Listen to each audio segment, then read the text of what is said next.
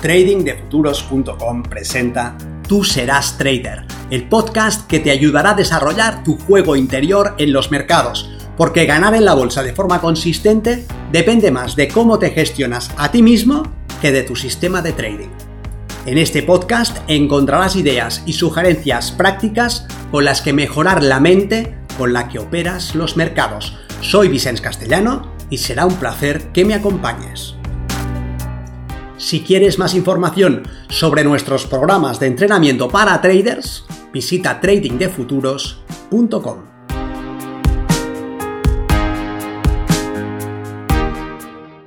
¿Cómo recuperar el control de tu trading?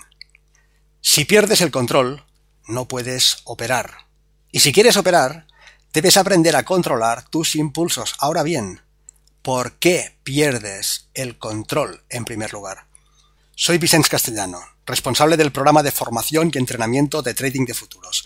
Y en esta ocasión quiero que entendamos de dónde viene la pérdida de control y qué podemos hacer para recuperarlo. Lo primero es comprender la diferencia entre el ataque de un oso, un pastel de chocolate y apartar los stops. Desde cierto punto de vista, son parecidos porque los tres pueden poner en jaque tu bienestar, pero desde otro punto de vista son marcadamente distintos y debemos ver la naturaleza de esas diferencias para saber cómo podemos protegernos. Imagina que eres un cazador recolector que estás cruzando un bosque hace 20.000 años. Vas siguiendo el rastro de unos ciervos.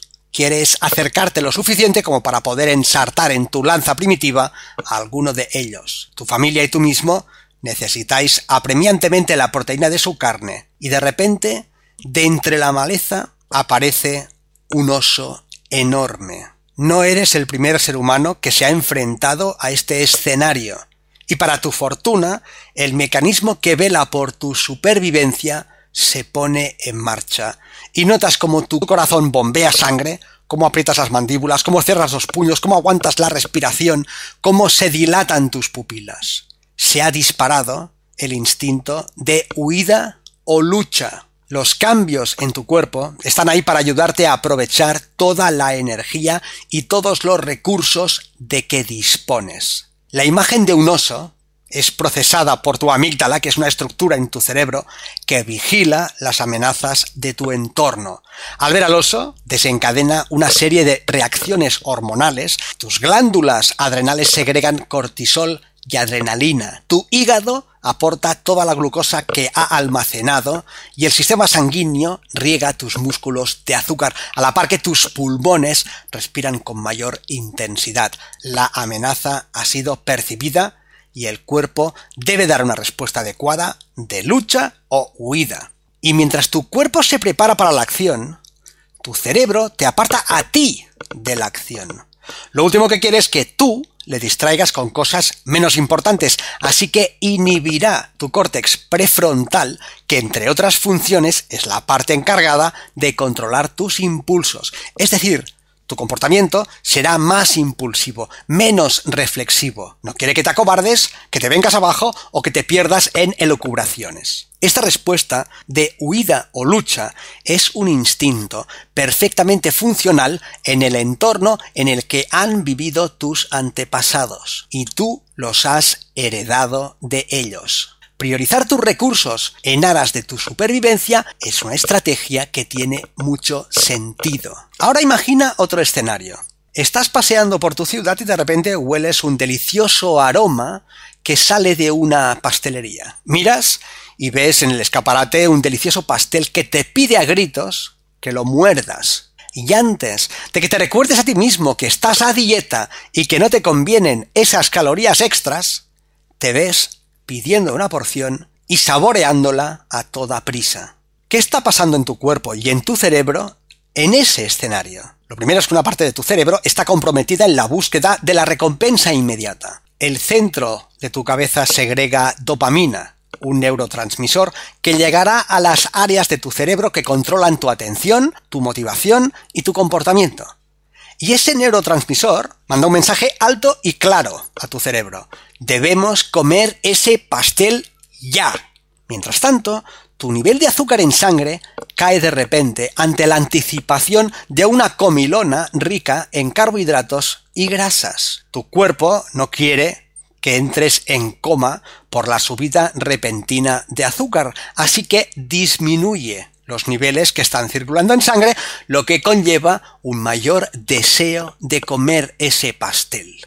Una parte de ti sabe que el objetivo que te conviene perseguir va más allá de ese trozo de pastel que no deberías saciar tu apetito afectando a la felicidad futura de poder lucir tu cuerpo en la piscina el día de mañana o de poder ponerte esos pantalones. El pastel amenaza el logro de tu objetivo estético.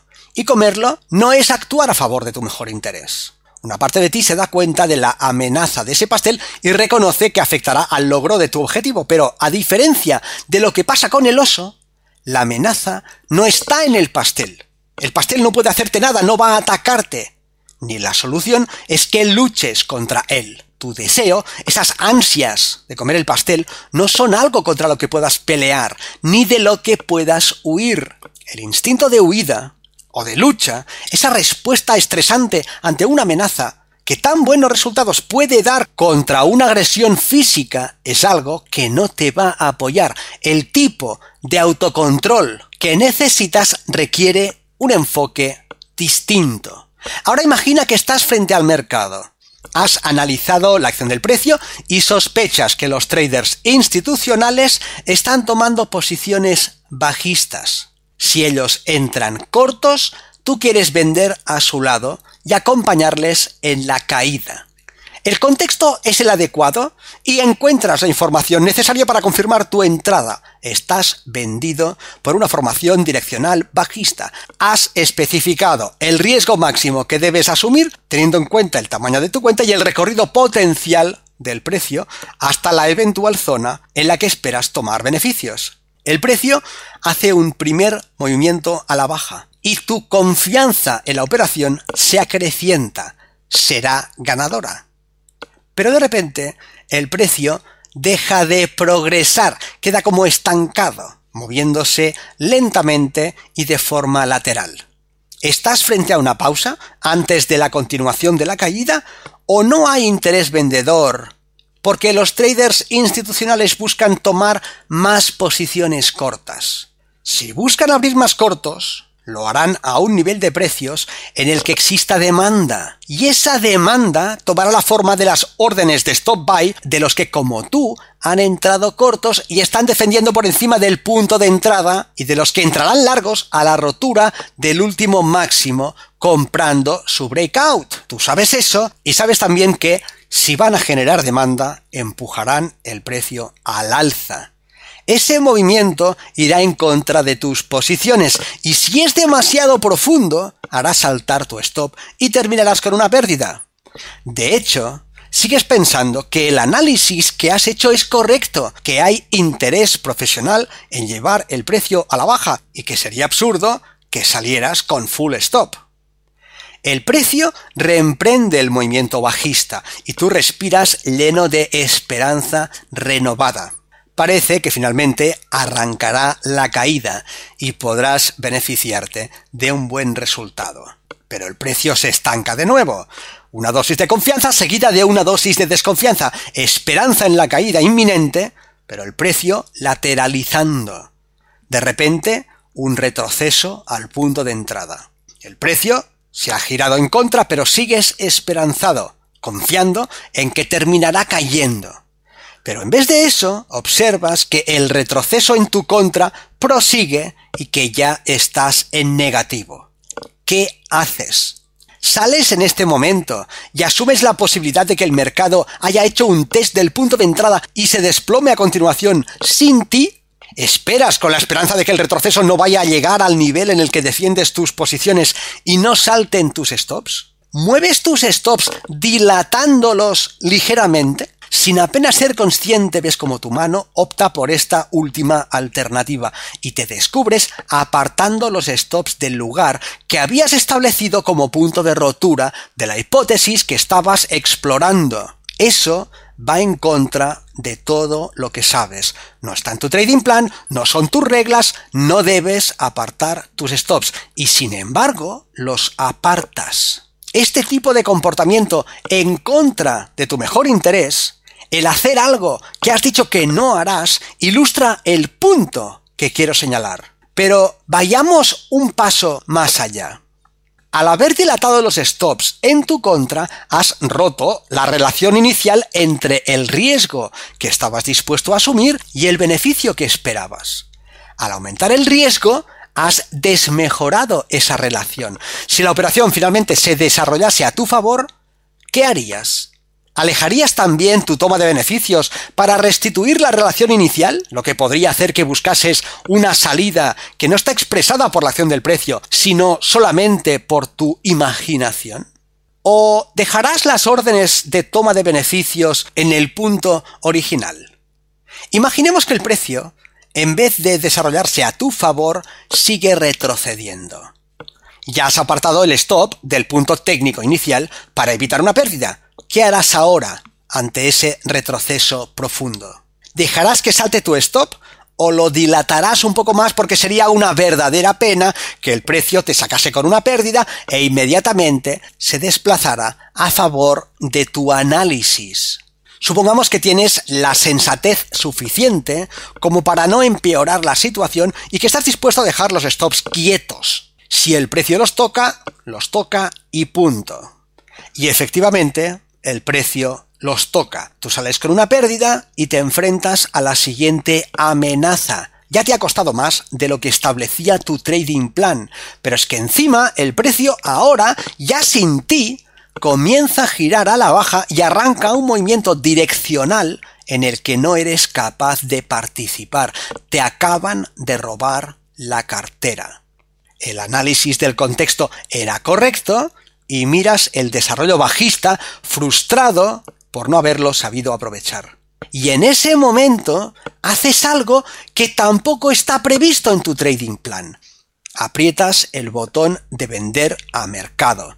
Y no solamente una vez, sino dos. Entras con el doble de posiciones de las que deberías y lo haces en medio de la nada. No tienes setup, el desarrollo del precio establece ahora un punto de defensa muy alejado de tu entrada, estás corto de forma impulsiva y sabes que eso es ir en contra de tu mejor interés, pero el deseo de venganza es tan fuerte, tan acuciante, que sientes que no tienes otra opción sino luchar. En el primer escenario, has sentido miedo a perder y has intentado huir dilatando tus stops lo que finalmente te ha costado más de lo que habías planeado. Y en el segundo escenario, has entrado sin tener señal y con más contratos de los que debes porque sientes que tienes que recuperar esa pérdida. Clamas venganza, pero el mercado puede ser muy cruel.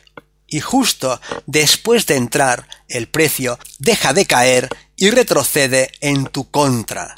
Ya sabes lo que pasa cuando operas de forma improvisada. Ahora quiero que te des cuenta de que este tipo de reacción a la amenaza del mercado es una respuesta equivocada por la sencilla razón de que la amenaza no existe físicamente. No hay ningún oso dispuesto a ir a por ti. Y si tu cuerpo entra en modo huida o ataque, estará haciendo un mal uso de sus recursos. No vas a huir del mercado, no vas a luchar contra él. Es absurdo. El tipo de reto que enfrentas es mucho más parecido al reto del pastel. No necesitas activar el mecanismo de huida o lucha, sino apelar a otro sistema de autocontrol. En este caso, la conducta adecuada es la pausa y planificación, tal como señala la psicóloga Susan Segerstrom, que se dedica al estudio de cómo afectan a nuestro cuerpo y a nuestro cerebro los estados mentales tales como el estrés y la esperanza. Lo que ha descubierto es que de la misma forma que el estrés genera una respuesta fisiológica específica, aumento de la adrenalina, del cortisol, de la presión sanguínea, entre otros, la necesidad de autocontrolarse también tiene su propia marca personal, en forma de cambios en el cuerpo y en el cerebro que ayudan a sobrellevar las tentaciones y los comportamientos autodestructivos. La respuesta de pausa y planificación difiere de la respuesta de huida y lucha, entre otras cosas porque se genera ante un estímulo interno, no externo. No luchas contra el precio, sino contra el impulso de saltarte tus reglas. No estás ante un oso hambriento, sino ante una necesidad psicológica de buscar la justicia vengándote. Se trata de un conflicto interno, el deseo de huir de la amenaza del precio moviendo el stop contra la lógica de dejar el stop donde debe de estar. El deseo de atacar al mercado entrando de forma impulsiva para recuperar una pérdida contra la lógica de esperar una ventana de oportunidad de alta probabilidad. El deseo de demostrar quién eres tú entrando con el doble de posiciones ante la lógica de definir y acotar tu nivel de riesgo. Es un conflicto interno, no externo. Eres tú luchando contra ti mismo, no contra el mercado. Por este motivo, debes encontrar la manera de protegerte de ti mismo. La respuesta de pausa y planificación busca justamente esto, gestionar la capacidad de controlarte a ti mismo frenando tu impulsividad, no acelerándote. El simple hecho de constatar que se trata de un conflicto interno, mejora tus posibilidades de autocontrolarte.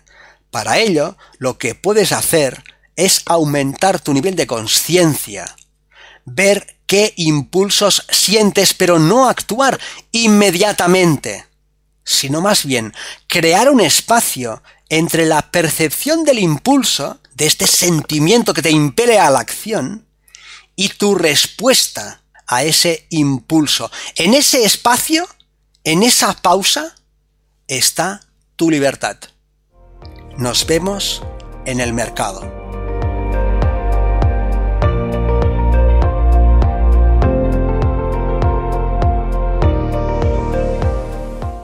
Si este contenido te ha parecido interesante, te agradeceré que lo compartas para darle una mayor difusión y que me dejes un comentario en tu plataforma de podcast preferida. Para más información sobre nuestros programas de entrenamiento para traders, visita tradingdefuturos.com.